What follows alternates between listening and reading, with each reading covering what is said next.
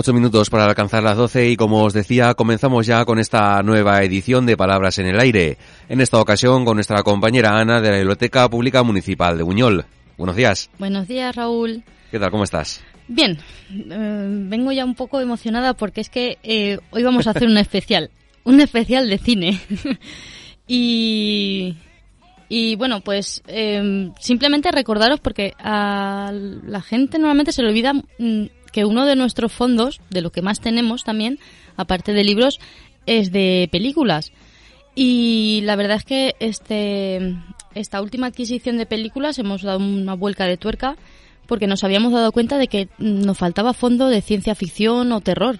Tenemos mucho drama, tenemos mucha comedia, además apostamos mucho por el cine español, pero claro, habían ya clásicos que yo creo que ya se merecían estar en nuestras estanterías. Así que nada, simplemente recordar a toda la gente de Buñol que pueden venir perfectamente a la biblioteca a llevarse películas, cine y vamos, de lo que acaba de distribuirse ahora mismo.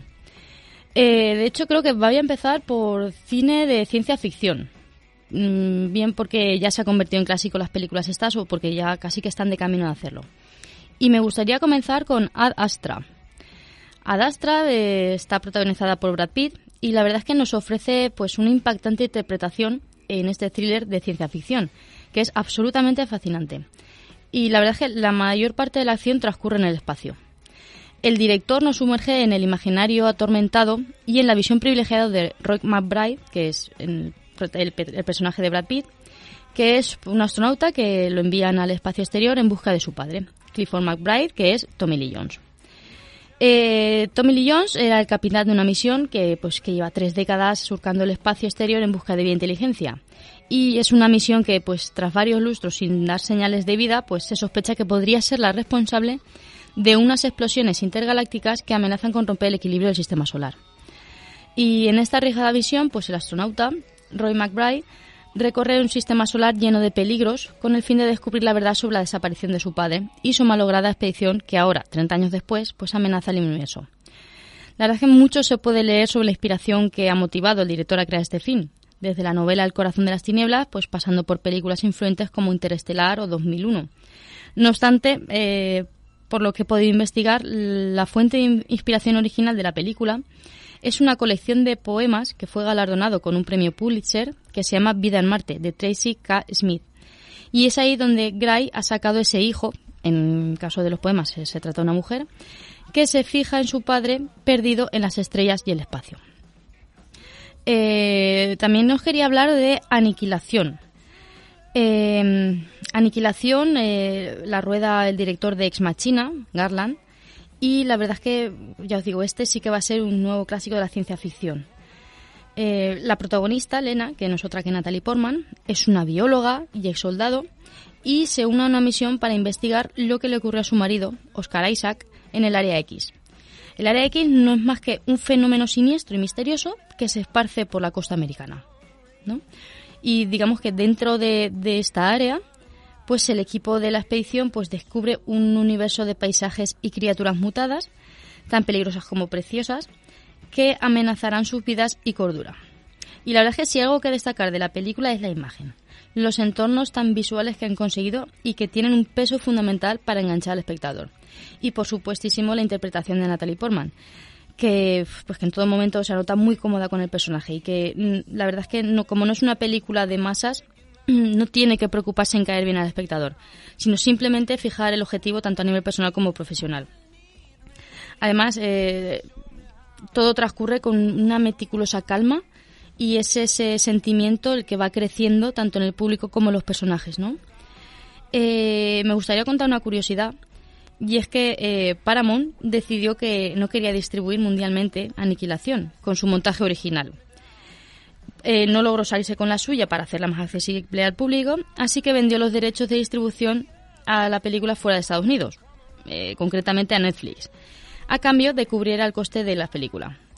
Y bueno, pues la verdad es que así nos quedamos mucho sin verla en pantalla grande. Y la verdad es que una lástima, porque de verdad que esta película es que tiene una, unos escenarios, o sea, cuesta imaginar que algo tan bello, algo tan fantasioso, ¿no? O sea, es como si entras en, un cuento idílico con colores llenos de purpurina, pero la realidad es que eh, casi todas las criaturas y demás son peligrosas. Y bueno, eh, bueno, no se distribuyó ni vimos en pantalla, pero por contra la verdad es que tuvimos lo que es la versión original del director. Además, mira, también mm, voy a, creo que voy a comentar casi todas las películas. Yo, cuando hacemos las charlas en los institutos y demás, siempre decimos que, que el, cine, que, pues, que es una maravilla, es el séptimo arte, pero que, que al final el cine em, es una visión, ¿no? Del director de, del libro que se haya leído, porque es que mm, estoy por decirte, Raúl, que más del, no sé, 90% de películas que se estrenan, incluso de series hoy en día, están basadas en libros. Y es el caso de, Aniquilación, que al final es una novela de fantasía oscura y ciencia ficción, escrita por Jeff Vandermeer y publicada en 2014. Además, eh, para aquellas personas que quieren ver, que han visto la película y quieren saber cómo continúa, eh, eh, se trata de una primera parte de una trilogía que se llama Suther Rich, seguida de Autoridad. Y que evidentemente, pues estamos hablando de una literatura de calidad, ya que ganó el premio Nebula en 2014. Otra película de la que queríamos hablar es de Avatar, que bueno, ya después de tanto tiempo yo creo que ya todo el mundo conoce Avatar, pero para aquellos que no, pues eh, comentaros que se trata de una aventura épica, con matices del relato clásico de aventuras fantásticas, pues con tintes de fábula ecológica, pasando por redes sociales, hasta el típico mito del héroe. Además hace muchísimas referencias religiosas, critica el imperialismo y por supuesto defiende la biodiversidad. Eh, la historia pues de uno de un inesperado pues forjado forzado a elegir entre la vida que dejó atrás y el increíble mundo nuevo al que se ha llegado a llamar hogar ¿no? Eh, pues la película digamos transcurre allá por el año 2154 y el protagonista es Jake Sully un ex marine pues condenado a vivir en una silla de ruedas sigue siendo un auténtico guerrero y pues por eso el mismo motivo ha sido designado para ir a Pandora, donde algunas empresas están extrayendo un mineral extraño que permite resolver la crisis energética de la Tierra. Eh, bueno, pues para contrarrestar la toxicidad de la atmósfera de Pandora, bueno, Pandora es, un planeta eh, bastante exuberante y han creado un programa que se llama Avatar, gracias al cual pues los seres humanos mantienen sus conciencias unidas a un avatar, que es un cuerpo biológico controlado de forma remota de manera que puede sobrevivir a, esta atmósfera de este planeta. Convertido en avatar, Jay puede caminar otra vez. Eh, su misión al final consiste en infiltrarse entre los Navi, que es la raza por excelencia de, este planeta, y que se han convertido en el mayor obstáculo para la extracción del mineral. Pero cuando Neytiri salva la vida de Jake, pues todo cambia. Pues Jake, tras superar las pruebas, es admitido en su clan y, ya forma parte de ellos. Ha, visto y admira esta forma de vida que respeta y vive en consonancia con el mundo que le rodea, ¿no? Y pues, pues ya no puede mantenerse al margen de la guerra por este recurso, con lo cual tendrá que decidir en qué bando de la guerra se va a situar. Eh, Raúl está por ahí. Sí, estoy aquí. Es, el, reflejo que no se deja ver. Tú esta sí que la has visto, ¿verdad? Sí, la vi en su día ya cuando con el boom que hubo en el cine y tal. Eh, claro, es que, bueno, no lo he mencionado, pero eh, esta película, eh, James Cameron, ¿no? Sí. Sí. Eh, ya intentó grabarla en a principios de los 2000, pero no pudo porque no había tecnología suficiente y la verdad es que supuso un, un, hito, ¿no? En la tecnología para grabar. No sé, esto igual tú sabes un poquito más. Sí, fue la primera gran película grabada en tres dimensiones completamente, que de hecho se notaba cuando ibas al cine, pues era la que mejor realmente lo tenía implementado y toda la historia también. Y nada, fue la película más taquillera, si no, si no estoy fallando, hasta que hace nada Marvel sacó Endgame. Así Endgame, que, sí. Que fue la única que la ha destronado hasta ahora. Sí, eso sí. Y están a punto también pues de, grabar la nueva trilogía que quiere hacer Cameron, que veremos a ver cómo sale. Ah, pues mira, eso no lo sabía. Pues Estoy investigando y la verdad es que no... Lleva años en proyecto y van a empezar dentro de nada, no sé la fecha exacta, pero... pero bueno, veremos a ver. Esperaremos. Sí. La verdad es que a mí me gustó, porque aparentemente tiene un trasfondo simple, ¿no? Podría decirse que también es un poco como el cuento de Pocahontas, ¿no? De hombre extranjero que se enamora de la que se supone una chica que encima es de una civilización en teoría pues un poco más atrasada y luego pues descubres que, que no, ¿no? Que, como los valores no son los que nos inculca el capitalismo y el consumismo, parece que no. Pero bueno, a mí la verdad es que me gustó. Bueno, y vamos a continuar con el juego de Ender. Eh, bueno, tengo que decir, la verdad es que este es uno de mis libros que me leí de pequeña, de los primeros de ciencia ficción. Y bueno, pues mucho se puede leer sobre la novela de Orson Scott. Pues, eh, y más aún sobre las opiniones del autor, que contrasta mucho, ¿no? Porque eh, este autor es absolutamente racista, es homófobo y machista. De hecho, como curiosidad, por ejemplo, en el libro original y utiliza, a ver si recuerdo, porque esto lo leí hace ya muchos años, em, utiliza la palabra mm, demasiado nigger, ¿no? Nigger es una expresión que se utiliza para para insultar, ¿no? A una persona afroamericana de color no es hablar de, de, un negro como color simplemente, no, o sea, es tiene una connotación bastante desagradable. Y en el libro la emplea bastante. De hecho, por ejemplo, también otra muestra de ellas es aquí en España la raza de, extraterrestres eh, se califica como insectores, pero en el original eh, utiliza una palabra, si no recuerdo mal, creo que es boogers o algo así, que es como no existiría una traducción literal aquí en España, pero sería eh, con respecto a una palabra fea y malsonante para describir a las personas homosexuales. Eh, pero bueno, afortunadamente em, las traducciones que nos han llegado ya no son así. Supongo que ahí la editorial metió algo de mano. Y la verdad es que el mensaje que intenta dar es otro. Pero bueno, eh, continuamos con eh, he leído también muchas veces que la novela se, clasifica como juvenil. Eh, bueno, mm, personalmente dudo mucho que adolescentes sean capaces de vislumbrar realmente el trasfondo, el trasfondo, porque ya se convirtió hace ya muchos años en un referente de la ciencia ficción. Y bueno, de hecho, tal es así que en 2013 hubo la adaptación de la gran pantalla, que es de la que vamos a hablar.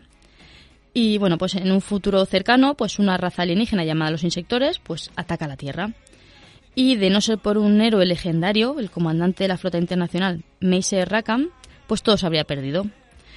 Así pues, en la tendencia humana, sobre todo americana, de estar preparados siempre para triunfar en la guerra y ser los más cualificados a nivel armamentístico, pues eh, se están preparando para un próximo ataque que determinará el futuro de la Tierra y la salvación de la raza humana.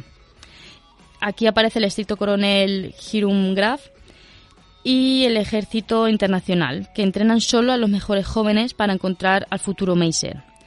Y entre estos jóvenes está Ender Bean, un chico tímido pero brillante estratega que es reclutado para unirse a la élite en la escuela de batalla. Em, ¿Qué más contaros de esta película? Pues, a ver, la película, la como adaptación está muy bien. Sí que es cierto que no te crea el, el aislamiento que en el cual te recreas en el libro, ya que el protagonista Ender eh, pues sufre de bullying y está pues totalmente apartado y pues cualquier persona que destaca pues no pertenece al grupo. Pero bueno eh, verla de verdad vale la pena verla. Y luego además por supuesto como bibliotecaria nos puedo recomendar otra cosa que el el libro. Y también está, para aquellos, la película se queda solo en el juego de Ender, pero los libros es una trilogía que luego continúa. Y bueno, yo creo que ahora ya es hora, ya es momento de pasar a los títulos de terror. Eh, continuamos con Cementerio de Animales, que es una película basada en la aterradora novela de Stephen King. Y pues eso, llega una película que los críticos han calificado como obra maestra espeluznante. La sinopsis es, um, simple, es como el libro. ¿no? Tenemos al doctor Louis Creed, que se muda con su mujer Rachel y sus dos hijos pequeños de Boston a un pueblecito de Maine, donde pronto descubren un antiguo cementerio escondido en el bosque cerca de su nuevo hogar. Cuando ocurre una tragedia, el siniestro poder del cementerio pues atrae al padre afligido por la pena y desencadena una peligrosa reacción en cadena que desatará un mal de horribles consecuencias. Aunque no es totalmente fiel al libro, el final la verdad es que logra capturar la espeluznante ambigüedad de la novela, reinventando un poco el significado. Eh, a mí ya el libro me pareció desagradable en su momento. Desagradable en el sentido porque yo la verdad es que soy una persona muy sensible con todo el tema de maltrato animal. Entonces, claro, eh, cementerio de animales, pues Viven en una casa que está justo al lado de una carretera donde no pasa nadie, pero los que pasan pasan pues rapiditos y entonces pues te puedes imaginar. De hecho, la catástrofe, pues um, todo este desenlace de de cementerio y de la pena del, del, del de padre es que a su hija pues tiene un accidente, ¿no? Y además también me gusta cómo, cómo trata, ¿no? Volvemos siempre a tratar el tema de, de la muerte, ¿no? De esa necesidad de, de, que los muertos vuelvan a nosotros, pero siempre está el problema, no sé si llamarlo del alma, ¿no? Porque en todas estas películas que yo me he dado cuenta de lo largo de cine, siempre el problema es que cuando traes a alguien a la vida es como que le falta algo, ¿no? Y ese algo es lo que las hace un tanto inquietantes. Pero bueno, para no decir mucho más y que veáis la película, voy a pasar a la siguiente, que es El Hijo. Eh, el Hijo es, vamos a ponerlo, eh, ¿qué pasaría si un niño de otro mundo cayera a la Tierra? ¿Vale? Y en lugar de convertirse en un héroe para la humanidad, eh, como puede ser Superman, resultase algo mucho más siniestro.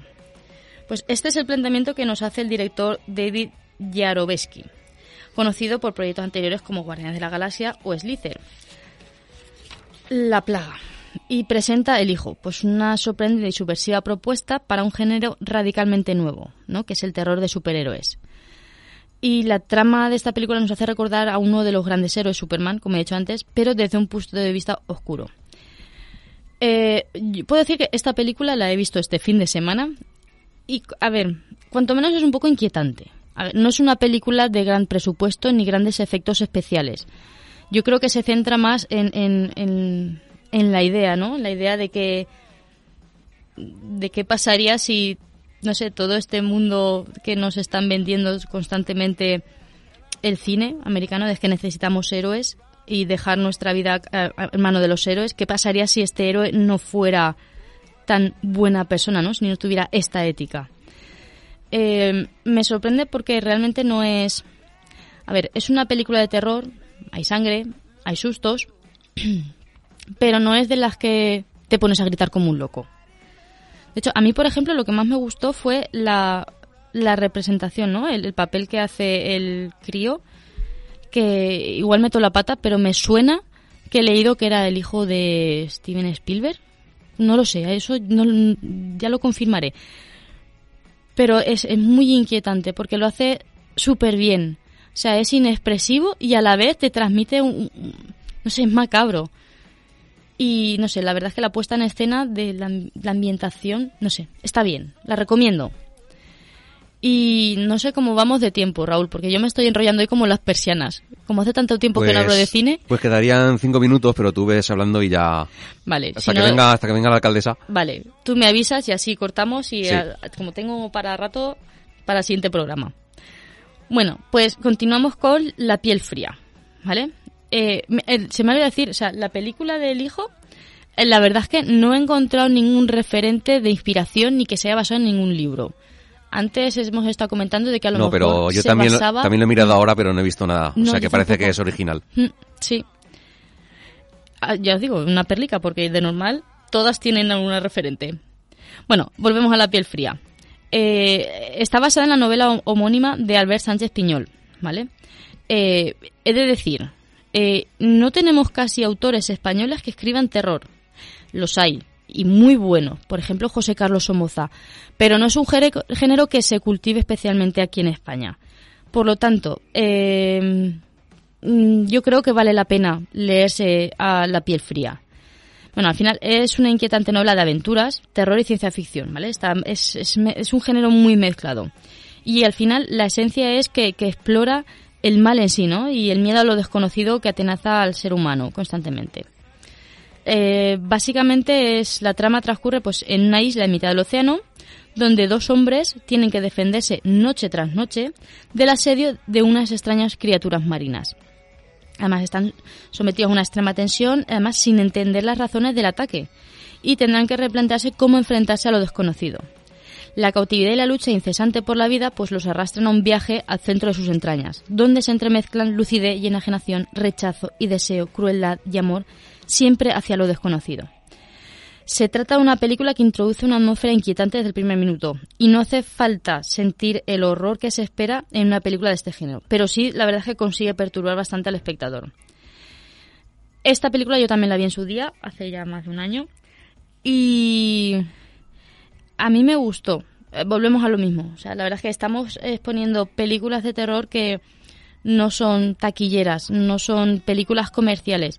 De hecho, casi todas tienen un trasfondo eh, muy humano, ¿no? De, de, sacar eh, ciertos problemas inherentes al ser humano. Y en este caso, por ejemplo, es eh, la soledad, siempre es el, el, miedo a lo desconocido, como ya hemos dicho antes, porque además se habla de una raza. en la película pues se puede ver cómo cómo se abusa también de esta raza, cómo tiene la necesidad de volver eh, el personaje que aparece de la otra raza y, hasta que final realmente descubres cuál es el problema real. Pero bueno, no, vamos a hacer spoilers. Y yo creo que me voy a pasar. Quería comentaros. Mm, mm, vale, la película, otra película, ¿vale? Mm, novedad muy nueva. La del Joker. Ya supongo que todos ya estamos cansados de hablar de esta película porque la verdad es que le han dado mucha publicidad. De hecho, al final fue Joaquín Phoenix quien se llevó el Oscar a la, a la, al mejor actor, ¿no? Creo que sí. Pero bueno, eh, volvemos un poquito a la sinopsis. El cómico, el cómico fracasado Arthur Fleck, protagonizado por Joaquín Phoenix, pues se encuentra en una banda de violentos matones mientras me lo da por la ajedrez de Gotham City, vestido de payaso. Y en la emocionante historia de su origen, dirigida por Todd, eh, Todd Phillips, Fleck, menospreciado por la sociedad, pues inicia un lento descenso a la locura a medida que se transforma en el genio criminal conocido por Joker. Ah, es una película de acción y poco fantástica de no superhéroes, pero sí de sus villanos, y la verdad es que la ambientación y el papelazo que hace Joaquín es impresionante porque te va metiendo en el personaje y llegas a entender, ¿no? Cómo llega a una persona normal con sus inquietudes a, a llegar a ese punto. Otra de las novedades que tenemos es Érase una vez Hollywood, de Quentin Tarantino, que, bueno, pues eh, es una vista de la ciudad de Los Ángeles del año 69 y donde todo está cambiando, ¿no? Cuando la estrella del cine, Rick Dalton, que está protagonizado por Leonardo DiCaprio, y su doble de toda la vida, Cliff Booth, eh, que es en este caso de Brad Pitt, pues se abren paso en una industria que apenas reconocen, ¿no? Es la novena película del director y guionista y además cuenta con un gran elenco y varias tramas en homenaje a los estertores de la edad dorada de Hollywood. Y, a ver, volvemos... Va, voy a empezar Películas eh, del género dramático. Eh, vamos a comenzar con La luz de mi vida. ¿no? Es la nueva película de Cassie Affleck, que es el que dirige y protagoniza esta tierna historia y que cuenta la relación entre un padre y una hija que recorren el mundo en el que las mujeres casi han desaparecido por culpa de una rara epidemia. Ana Pyong, mm, es nombre impronunciable, perdonarme, Pyongwonsky y Elizabeth Moth, ¿vale? En el reparto de esta historia paterno-filial de ultraprotección, pero también sobre lo difícil tarea de educar y enseñar a vivir a los hijos para que un día puedan volver, volver solos. La verdad es que es una película dirigida con solvencia, con elegancia y ternura. Los personajes pues son no fugitivos que se mueven con el espíritu de supervivencia del padre y el afán de inculcarle valores a la pequeña en un mundo deshumanizado Mientras que, en contrapartida, la, la, niña, que se tiene que hacer pasar por un niño de 11 años, pues empieza a cuestionarse las decisiones de su progenitor. Tiene una fotografía exquisita y la verdad es que el apoyo de la música, eh, aunque no puede paliar las rupturas de ritmo, que la, eso, a ver, es una película lenta, ¿no? Pues al final es, es la relación de los dos, ¿no? Le da una, un peso muy fuerte a esos interminables monólogos en un plano fijo del padre. Así que, pues, es lenta, pero la verdad que vale la pena. Al final eso conmueve mucho el afán de la cría por comprender un entorno en el que no se le permite integrarse. Eh, continuamos con El secreto de las abejas. Esta también está basado en un bestseller de Fiona Shaw Y la verdad es que la directora del film, Anabel Yankel, pues buscaba una historia de amor que llevara a gran pantalla. Cuando se encontró con este libro, se enamoró y decidió que era el elegido. Eh, la historia pues es eh, gira en torno de la doctora Jean Markham, que regresa a la ciudad que abandonó cuando era adolescente para hacerse cargo de la consulta médica de su difunto padre. Cuando el pequeño Charlie tiene una pelea en el patio del colegio y va a su consulta, pues ella le invita a visitar las colmenas de su jardín y le anima a contarle sus secretos a las abejas, como hacía ella de niña. La nueva amistad entre el niño y la doctora pues lleva a la madre de Charlie, Lidia, al mundo de Jean. Inesperadamente, pues las dos mujeres se sienten atraídas de una manera que, nunca habían imaginado. Confundido al principio, Charlie comienza a ver la felicidad que le aporta a su madre la relación con Jean, pero pues en una pequeña ciudad británica en los años 50, pues el secreto no puede permanecer oculto para siempre y las mm, consecuencias pues serán las que tengan que ser. Eh, pasamos a una película, gracias a Dios. Es, una, es un drama eh, francés y la verdad es que la crítica la he definido como el spotlight francés que pone más foco aún en las víctimas. Eh, para ponernos en situación, Alexandre vive en Lyon con su esposa e hijos y cuando por casualidad se entera de que el sacerdote que abusó de él cuando era un Boy Scout sigue trabajando con niños, se lanza un combate al que se unen François y Emmanuel, otras víctimas del sacerdote. Pero las repercusiones y consecuencias de sus testimonios no dejan a nadie indemne. Está basada en el caso real de Bernard Preynat, sacerdote de la diócesis de Lyon, acusado en 2016 de abusar sexualmente de decenas de niños. Se trata de una película bastante aséptica, además va directamente a los hechos sin dejar espacio para el morbo o la especulación. Y ha sido galardonada con el Oso de Plata Gran Premio del Jurado del Festival de Berlín de 2019 y nominada a ocho premios César 2020, incluido la mejor película, director y actor.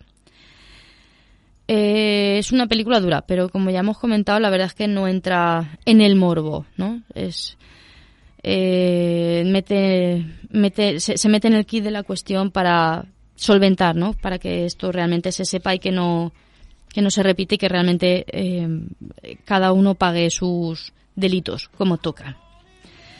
En fin, continuamos con la biblioteca de los libros rechazados. Esta sí que está basada en la novela del mismo título de David Foequinos y es una novela de misterio en la que no falta el romanticismo y el humor y además que demuestra que no solo un libro puede cambiar la vida de los lectores. En el pueblo de la Bretaña existe una peculiar biblioteca que alberga libros rechazados por las editoriales. Una joven editora visita el lugar y descubre una novela magistral. Su autor es alguien llamado Henry Pick, un cocinero de una pequeña pizzería ya fallecido, el cual, según su viuda, Pick jamás leyó un libro y lo único que escribió en su vida fue la lista de la compra. Así que, ¿quién era en realidad Henry Pick? La película cuestiona con toques de humor la función de la crítica literaria, ¿no? El afán de éxito y el esnovismo del mundo editorial. En definitiva, pues se trata de un film entretenido y refrescante que, aborda un tema que no, no se habla, ¿no? que es el mundo de las editoriales y cómo funcionan. Eh, yo creo que voy a decir ya el último película y ya está, ¿no? ¿Sí? Vale. Sí, dila, dila. Vale, pues eh, eh, os hablo de La buena esposa. está basada en la novela de la autora Meg Bulitzer. Alguien dijo alguna vez que detrás de un gran hombre siempre hay una gran mujer. En el caso de Joe Castleman, reputado novelista, está Joan Castleman, una buena esposa, poseedora de una belleza madura y natural, la mujer perfecta, vaya. Joan lleva 40 años sacrificando sus sueños para mantener viva la llama de su matrimonio, pero ha llegado a su límite. En vísperas de la entrega del Premio Nobel de Literatura, a Joe decide desvelar su secreto mejor guardado. Eh, Glenn Close, que es la protagonista, nos ofrece una interpretación fascinante, por la que ha sido galardonada con varios premios en 2018, incluido Globo de Oro a Mejor Actriz. Y como dato curioso, pues en España tenemos nuestra propia buena esposa, con la figura de María de la O. Lejárraga, esposa de Gregorio Martínez Sierra, uno de los dramaturgos más exitosos de la España anterior a la Guerra Civil. Eh, y creo que vamos a finalizar. Continuaremos en el siguiente programa seguramente con más novedades literarias y con, las nuevas películas. Y recordaros que nada, las puertas de la biblioteca están abiertas para todo aquel que quiera visitarnos. Así que un saludo y que paséis buen día. Muy bien, compañera, muchas gracias como siempre por estar aquí e igualmente, hasta pronto. A vosotros, hasta luego.